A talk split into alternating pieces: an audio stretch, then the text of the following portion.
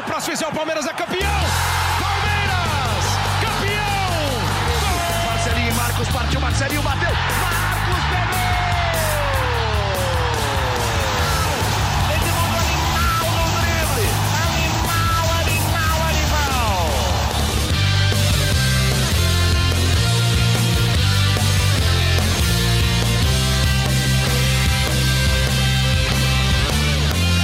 Fala, torcida palmeirense! Eu sou Henrique Totti e começa mais um GE Palmeiras, o um podcast semanal sobre o Verdão no Globoesporte.com. E hoje, dia 22 de maio, faz exatos 10 anos do último jogo oficial do Palmeiras no antigo Palestra Itália. Quem se lembra desse jogo?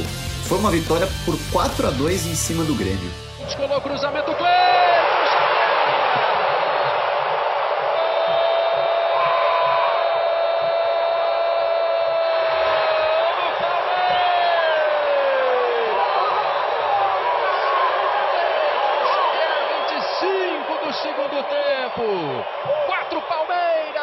para o Grêmio.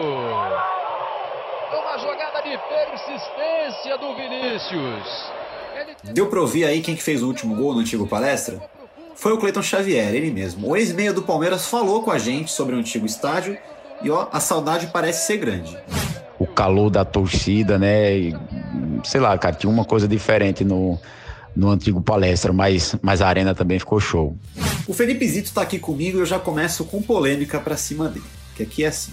Zito, você prefere qual? O Palestra Itália ou Arena? O Clayton, pelo que a gente viu, preferia o clima do Palestra, né? Nossa, Henrique. Começamos com uma pergunta bem difícil, hein?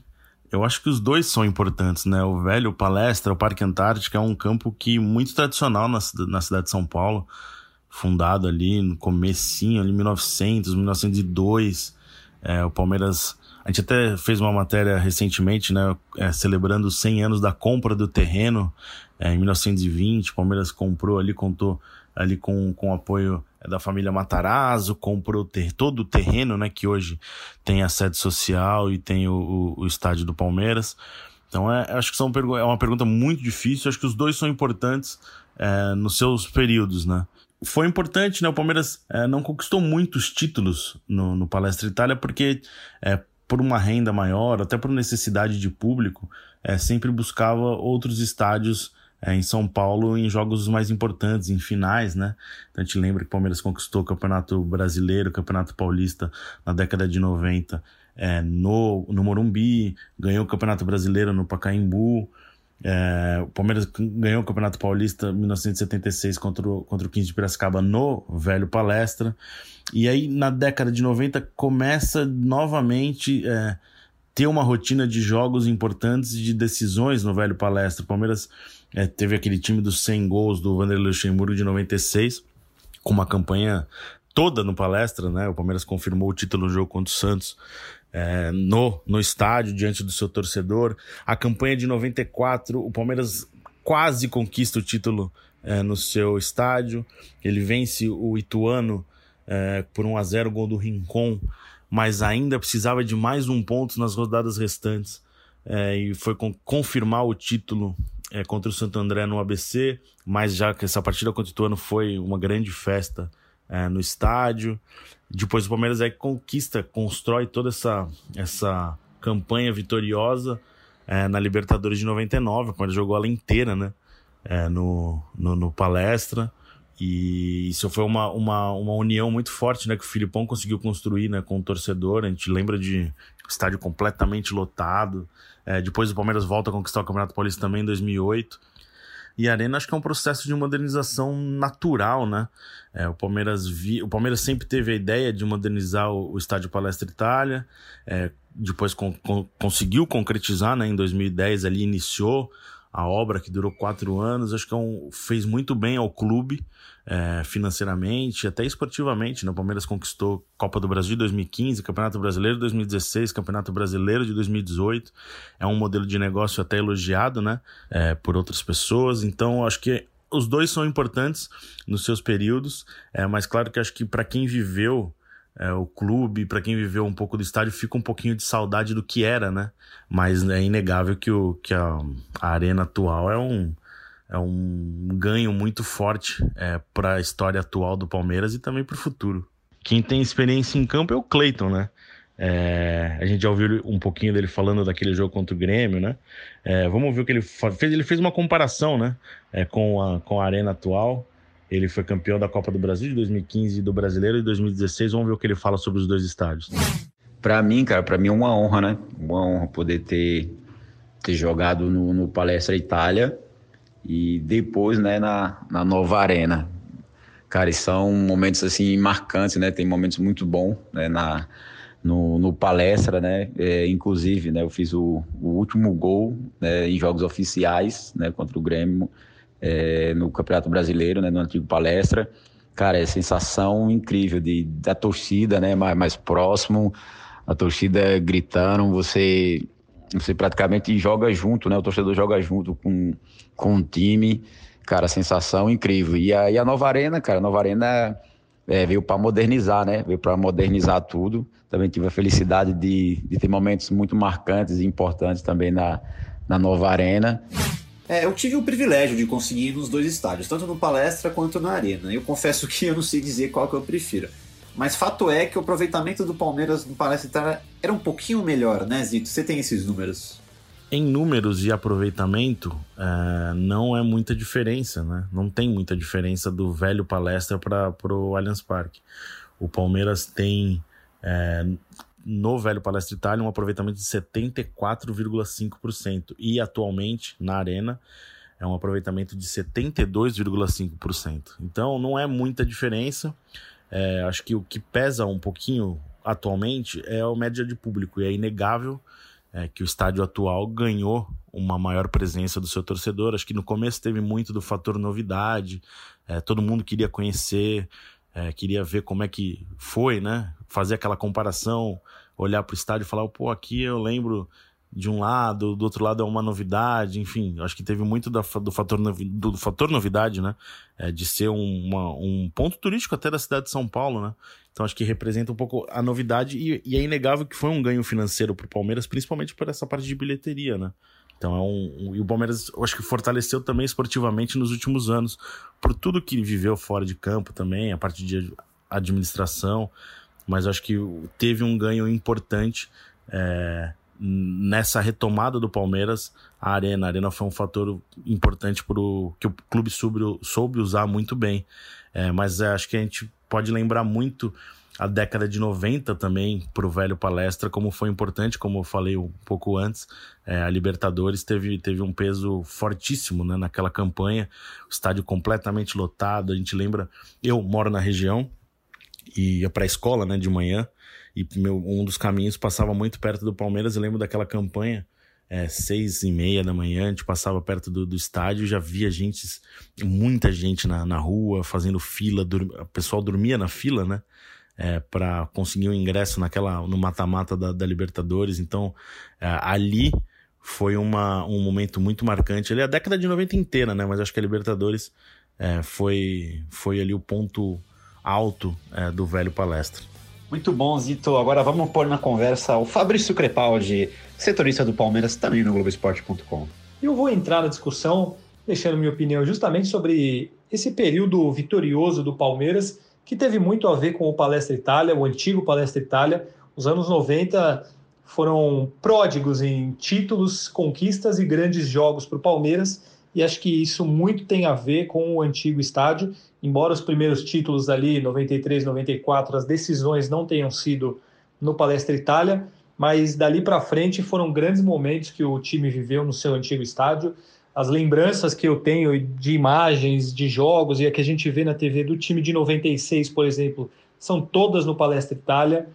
Com relação a 98 e 99, então nem se fala, título da Mercosul, título da Libertadores, que é o principal. Então, acho que o, o, Palestra Itália, o antigo Palestra, tem uma participação fundamental nessa época gloriosa do Palmeiras. E se parar para fazer uma lista, como até a gente fez no Globoesporte.com, dos principais jogos da história do antigo Palestra Itália, a gente vai ver que a maioria aconteceu justamente nessa década de 90, pegando ali nem só títulos, mas também aqueles jogos históricos contra o Boca Juniors e contra o Grêmio na Libertadores, o jogo de 96 que deu o título paulista contra o Santos, obviamente a final da Libertadores em 99, aquela virada contra o Flamengo com os dois gols, gols do Euler no final.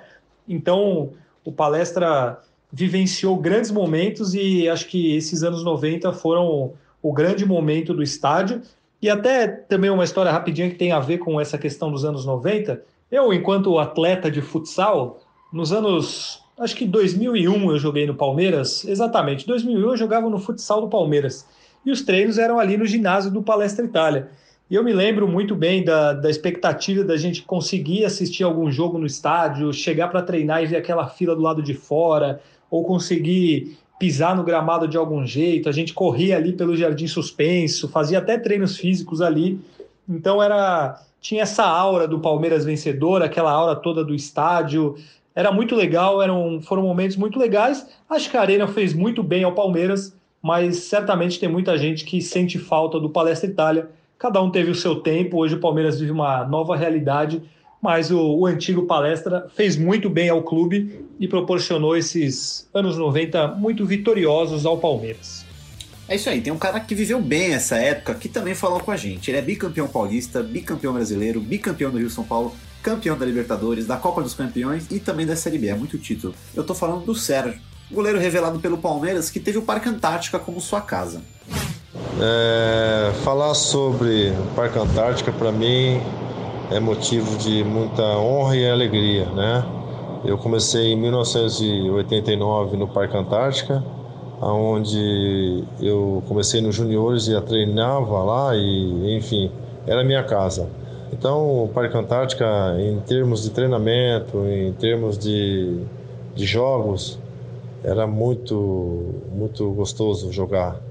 Até porque a gente sentia muito a vibração da torcida, né, o calor humano e na chegada, principalmente os ônibus tinham essa aproximação com os torcedores. É claro que, como torcedor do Palmeiras sempre foi uma torcida fervorosa, é, a gente tinha essa aproximação, né? tanto nas vitórias também, claro que derrotas a gente também sentia, porque isso fazia parte. Então, o Parque Antártica me deixou aí um, um legado importantíssimo na minha carreira né, de muitas vitórias, de muitas alegrias. E tinha algumas peculiaridades, né, que a gente sentia, principalmente jogos à noite, né, o fundo da piscina era aberto e às vezes o vento atrapalhava um pouco o adversário, então a gente sabia algumas manhas ali, né, e isso era importante para nós nos dias de jogos.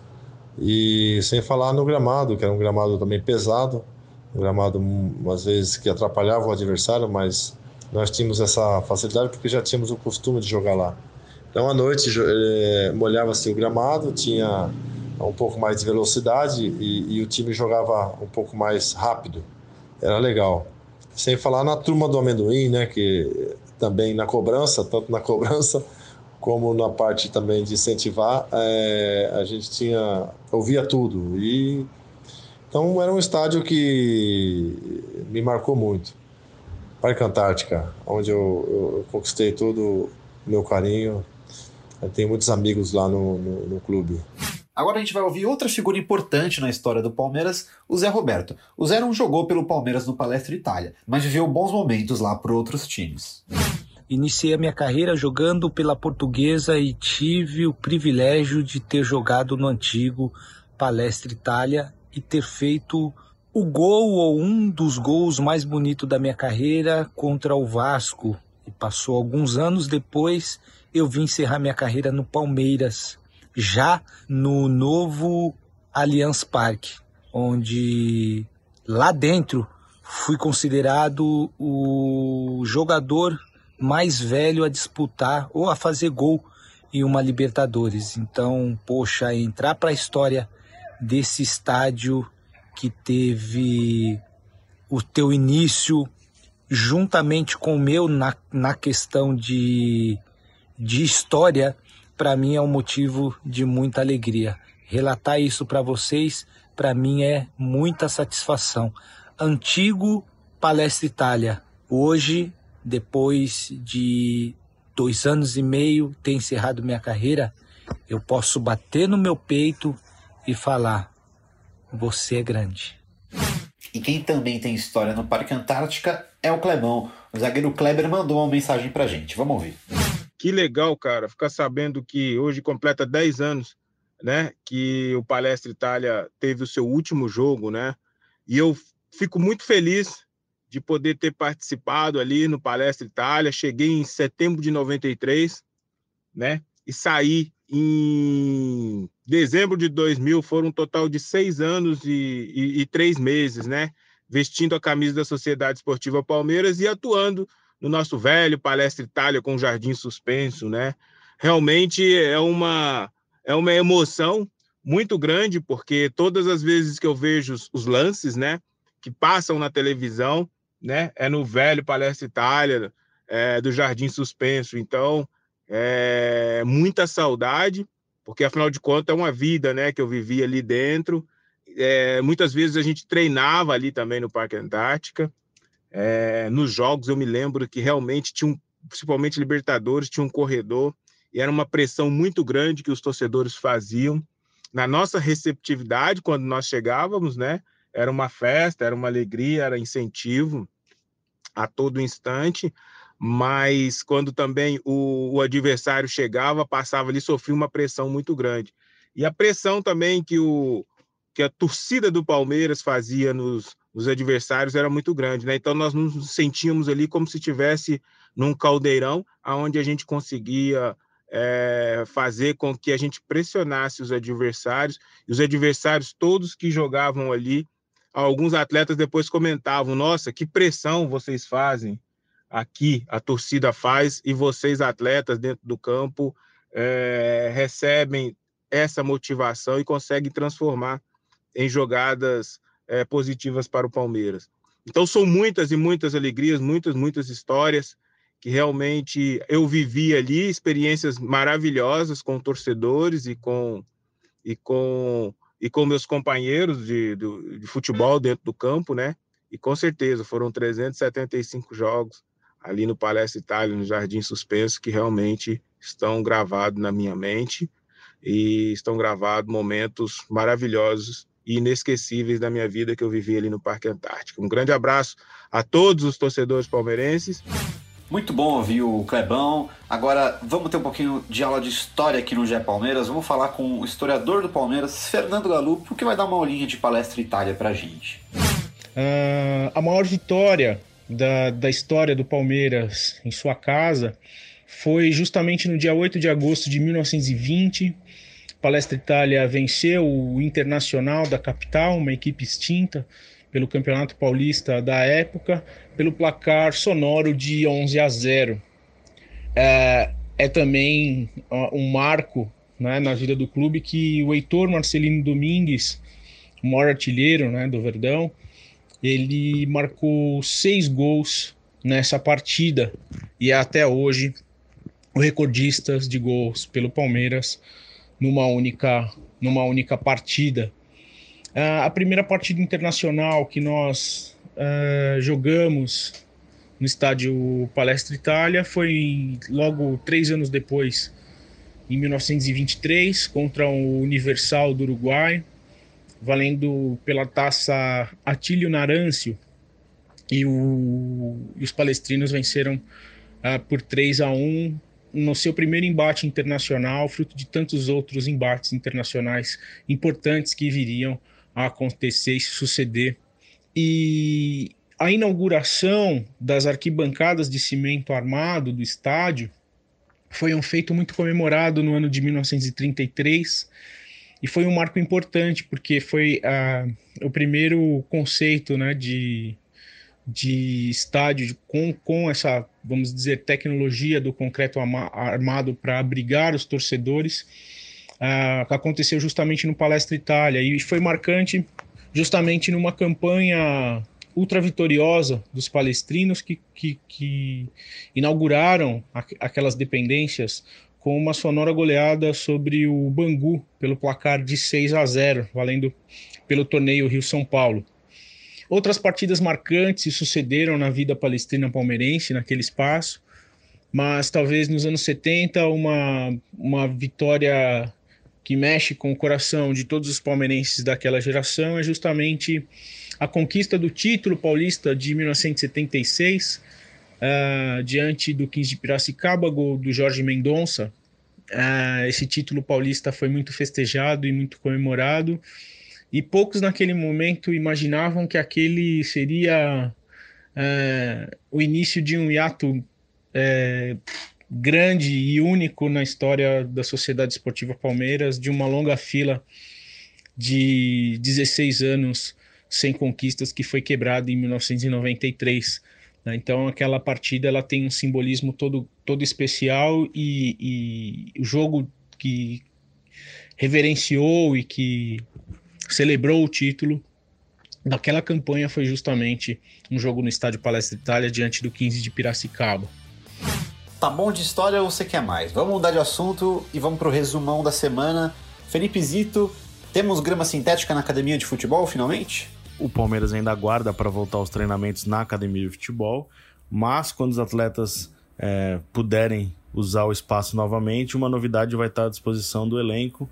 É o campo 3 é, da academia, que teve ali toda a instalação finalizada do gramado artificial, que agora fica totalmente à disposição é, da comissão técnica do Vanderlei Luxemburgo.